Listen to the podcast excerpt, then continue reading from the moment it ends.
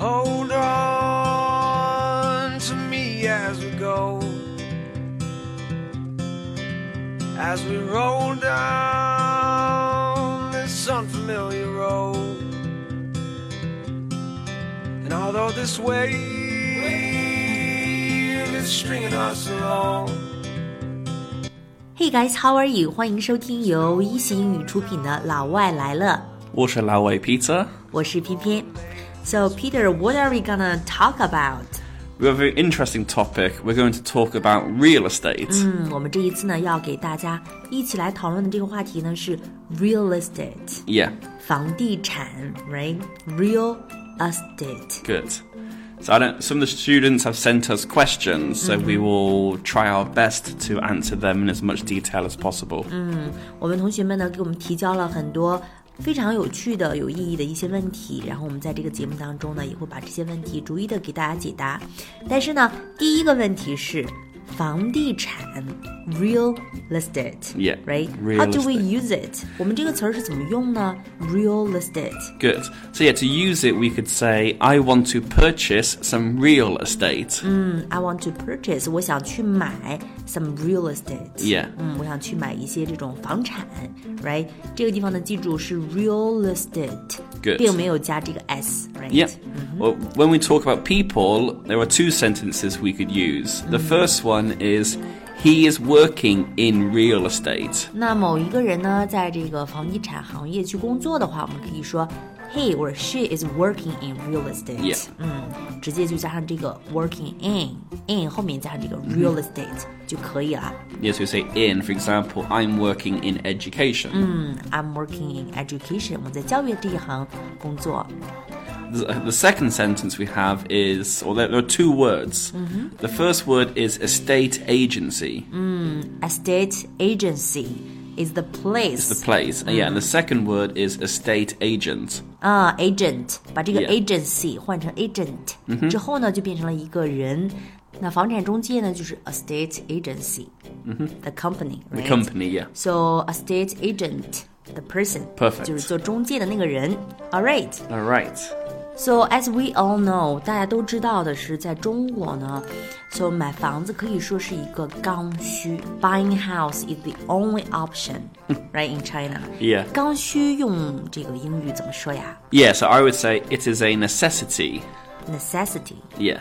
I'll, s- I'll say it Necessity. slowly. Necessity. necessity, necessity，就是必须要做的一件事情，刚需 necessity。 Yeah, so the for example, it is necessary, or the noun a necessity. 如果我们把它变成一个形容词呢，可以说 it is necessary，right？、 Yeah. It is necessary，就是说必须要做的一件事情。那把它作为一个名词刚需来说呢，就可以说 necessity。 Good. Very good. Mm. So in China, buying house is a necessity, right? It is the only option, as I Okay. what I said. Yeah. So what about in Britain? Yeah, well, I wouldn't say it's the only option. People want to buy a house, but I wouldn't say it's 100% a necessity. 在英国的话呢，它就不会是这么刚需的刚需了，right？嗯、uh, so it's not a one hundred percent. Yes, some people are happy to rent, but obviously, people don't get me wrong, people do want to buy a house, but maybe it's a 人们也 little 是。 difficult. 对，they do want to buy a house，也是非常想去买房子。但是呢，对他们来讲呢，其实 rent a house，it's okay，right？ It's okay, yeah. I think the difference is like this. In China, if you do not have a real estate, 如果你没有一个房子的话、your mother-in-law will be unhappy. Yeah. 你丈母娘可能不开心了。What about in Britain? No, I think in Britain, people are parents in law are usually very understanding because they know property is very difficult to purchase. Many people want to go on the housing ladder. housing ladder. Ladder yeah. right? Yeah, so, level level. so what this means is the first step for anybody is to get on the housing ladder. So mm. maybe you buy a small house. Yes. You maybe you decorate it, you make the price higher, then you mm. sell it, and this will then allow you to buy a better property further up mm. the, the, the, ladder. It's more realistic, right? Yeah. 比较现实一点。在英国的话呢，他们这个 value，他们这个观点呢是比较现实一点的。他们有这么一个 term 叫做 housing ladder，right？housing Yeah. ladder 就是说可以一层一层的小梯子一样。那么我先买一个比较小的房子，然后呢，逐渐的，然后再去 turn the turn the house，right？ Yes, exactly. 就转手给卖掉，然后 To turn a house, or another example, to turn a car. 嗯，就是转手去卖掉，然后再换一个大一点的，step by step。 那西方人呢，对于房子的观点呢，还是比较现实的，他们不会那么 frustrated to get a Yeah. house，right？嗯、所以呢，这个房价呢，可能不会像中国那么 so high as in China。Yeah, yeah. So speaking of house, one term we have to mention is Yeah. that 学区房。 Yeah, yeah, I know. So what is the English for 学区房？用英语怎么说学区房呢？ Yes, the English for this would be buy a house in the catchment area. a house in the catchment area. Of- for a school. Yeah, yeah. Catchment area means the the place around the school, right? Yeah, the surrounding area. the surrounding area 就是在学校周边的那一 个区域呢，叫做 catchment area。 Yeah. 那学区房呢，就是 house in the catchment area。 Yeah. So the most famous schools, the, the schools with the best scores, for example, the houses in their catchment area will be very expensive. Exactly the same thing.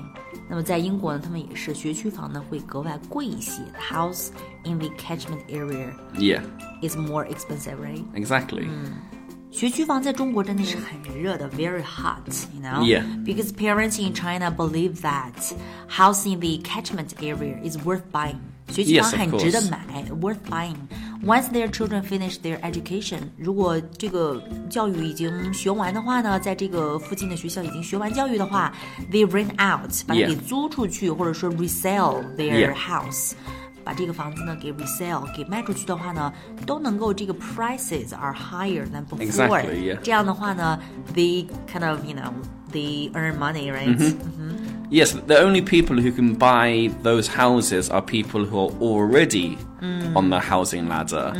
My suggestion would be for first time buyers, you need to find an area which is not very developed, but you think it has potential to to develop and ha- have the house prices increase.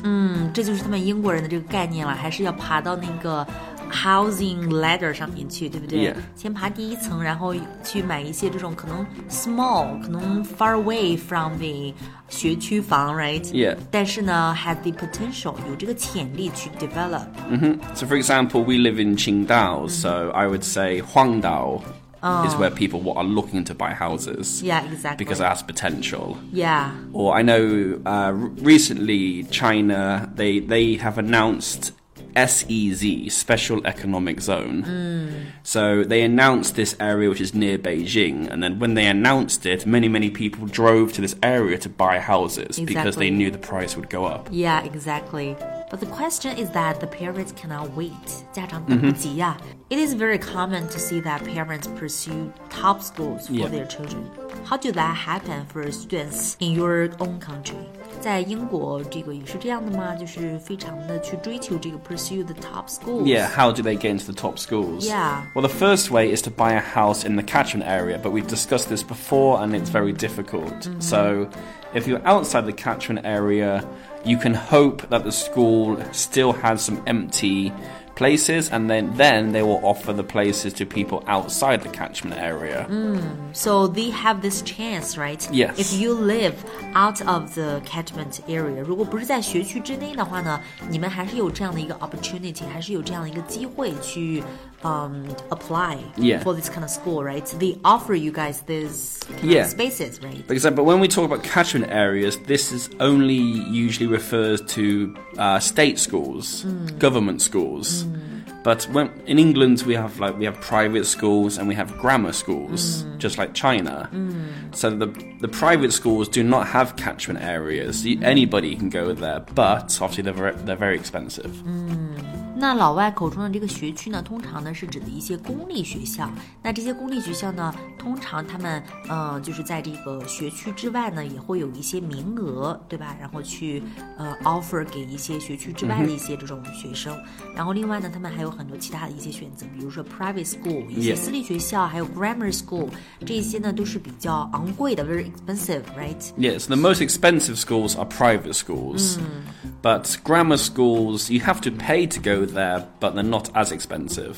那 grammar school 呢，就是指文法学校，这也是他们的一种私立学校。那这个你需要啊、pass a test，right？、 Yeah. 你需要就是说通过一个考试进去，这个学费呢也是 very high，right？ Yeah, for example, if I lived in the UK now and I had a child, ideally I'd send them to a private school. But if I don't have a very, very uh, high amount of money, I would send them to a grammar school. But the problem with a grammar school is you need to take a test to get into the school, the children. grammar school 呢没有这个 private school 那么贵，但是呢，就是说唯一的这个门槛儿就是你要进去的话呢是需要考试的。 There's one more thing I want to mention. Uh, in China, I know many parents will spend a lot of money for their children to have private tutoring. This also ha- happens in the UK. For example, when you go to a grammar school, you need to do a test. But so many parents will spend money for their children to study and try to get higher scores so they get into the school. 很多人呢，在英国的话，他们也是会花很多的这个价格，会花很多的钱，然后去让他们的孩子呢，然后通过这个考试，然后进入到这个 grammar school 里面去。 only the richest parents can pay for the tutoring. So the richest people get better education, and the lower the lower class people can't afford the tutoring, which means they can't get the highest scores, and then the gap is getting Getting wider. bigger and bigger, yeah, exactly. 那么他们呢也会有这样的 debate，嗯、这样的争论哈，这样的争议，就是说有一些这个家庭呢，如果比较富有的话， 他们呢可能会呃 afford 能够负担得起，然后孩子们去进行一个更好的一个 tutoring，就是就是说这种课外的一个辅导，所以呢可能会得到一个更高的分数，然后进入到这样一个比较好的一个 grammar school 里面去。但是呢，相对来讲就是比较 lower class 低层的这种就是生活条件不是特别好的这种家庭呢，可能就没有这样的一个钱去 afford。嗯，那如此一来呢，这个 education gap 中间的这个代沟呢就会越来越大。Yeah. 今天的这个 topic 这个对话呢还是非常有深度的，然后我们非常期待看到大家的留言。All right, this is 翩翩，This is Pizza. See you next time. See you.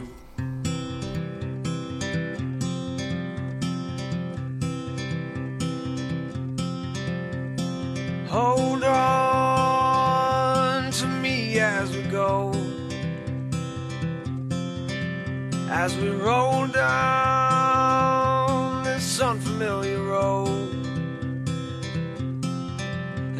This wave is stringing us along, just know you're not alone. Cause I'm gonna make this place yours.